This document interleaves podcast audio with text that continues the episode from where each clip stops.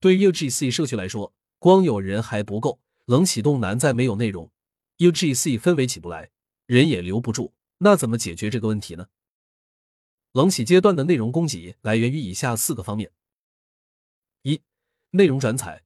早年的很多内容都是从互联网上爬取，但是随着版权意识的增强，内容爬取也有一定的风险。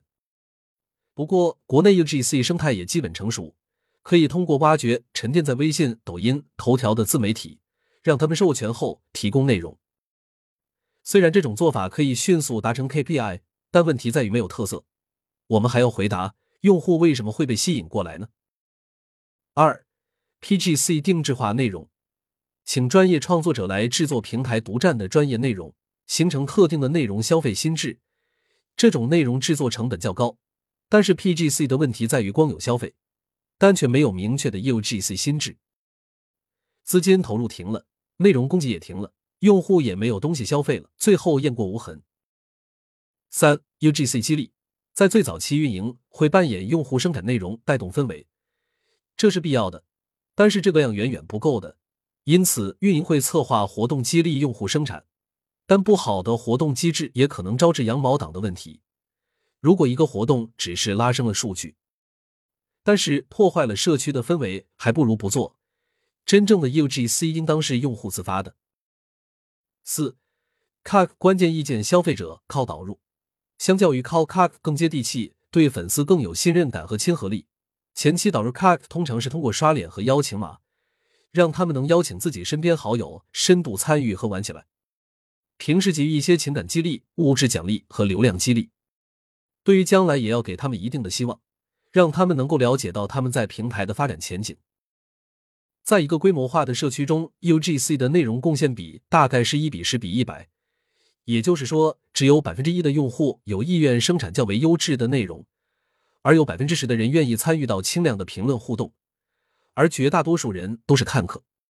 从这个角度看，冷启动阶段的策略应当是优先瞄准一和一零的人群做好 UGC，而不是盯着一百的人群去扩量。有了内容以后，其次就是分发规则。通常分发规则有以下三种：一。关系链分发，根据用户关注的人进行内容的分发，是 Web 二零时代的主要分发方式。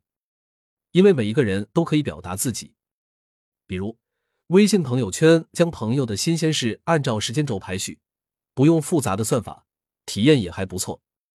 但随着微信好友的水化，朋友圈也慢慢变成了微商圈，失去了内容消费价值。为了解决这个问题，微信推出了看看和视频号。其分发机制是在关系链的基础上，再叠加了朋友的行为权重，从而达到千人千面的效果。二、信息流推荐用无尽内容喂用户，让用户沉浸的刷个不停。算法会综合关注关系、用户互动行为、兴趣标签、搜索词等进行推荐。机器需要海量的内容投喂，但信息流推荐也离不开人工干预，比如在一些特殊场景。两篇不同内容放在一起，就可能产生一些不好的联想。我们很难让 AI 有价值观，这时候人工运营的优势就有了。但不管怎样，信息流的内容如果供给不上，再好的推荐算法也是无力。三、内容聚合，为了方便用户根据某个主题统一消费，我们会以各种方式将内容打包在。常见的有频道聚合、标签聚合、话题聚合、圈子聚合等。BBS 时代的板块就是一种聚合模式，版主有权利给优质的帖子置顶，或者删除低质量的灌水帖。用现代互联网术语叫做频道运营或者内容运营。另外，如今自然语言处理算法也可以将相关性的内容聚合在一起。例如，微博热搜的关键词，一些社会热点都是在微博上面自然爆发的。不管是从 Web 一点零还是到 Web 二点零。内容分发好的策略，能在保证内容的流动性同时，让好的内容更容易被发现；而坏的分发策略将导致劣币驱逐良币。